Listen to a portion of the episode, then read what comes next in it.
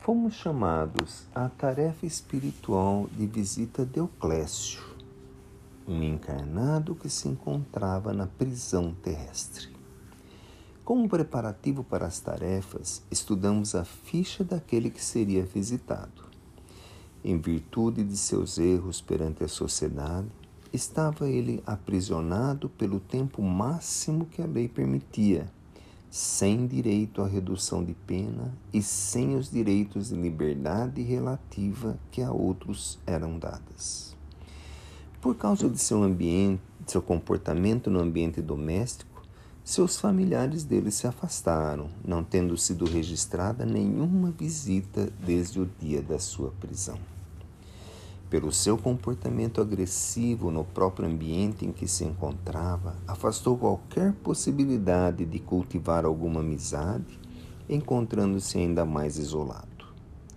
Como última orientação preparativa para a tarefa, nosso orientador nos disse: necessitaremos de muita oração e muita vigilância para atingirmos o objetivo que nos propomos.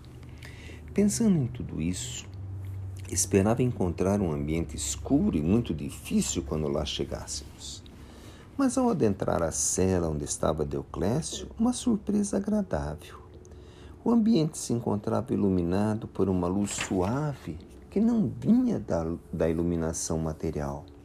Não conseguia compreender a princípio de onde vinha aquela claridade tão agradável. E uma outra surpresa me agradava, me aguardava. Quando auscultamos o pensamento de Deoclésio, nos apercebemos de uma tristeza que vinha de um início de arrependimento da recordação de seus atos.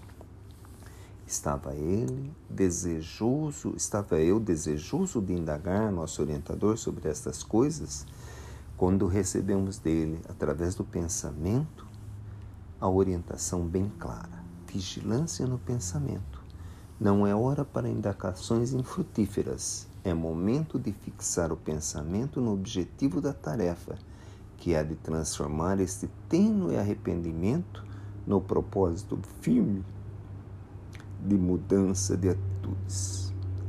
Chegada a responsabilidade maior, acompanhei a conversação mental que se fazia entre nosso instrutor e Deoclésio. Depois de um tempo de conversação sadia, uma alegria invadiu meu coração, pois percebi que Deoclésio estava se propondo a rever seus atos perante os outros.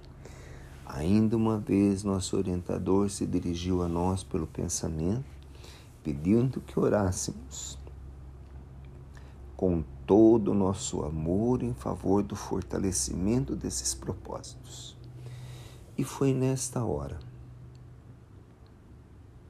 foi nesta hora que a cela se iluminou ainda mais e pudemos nos aperceber da presença de uma senhora que orava em favor de Deoclésio.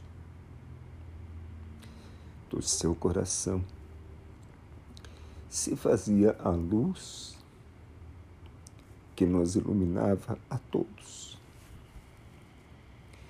e de seus lábios brotavam palavras de incentivo para que seu filho não titubeasse nos novos propósitos, prometendo-lhe um reencontro em dias futuros para poderem prosseguir as tarefas de reerguimento.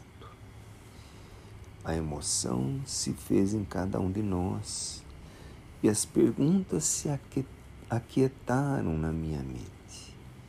Mas para ajudar o meu entendimento dos acontecimentos de que fora testemunho, meu, meu orientador, ao se despedir, deixou uma frase que me ajudou muito. Meu amigo, a prece de uma mãe movimenta os céus e ilumina os infernos.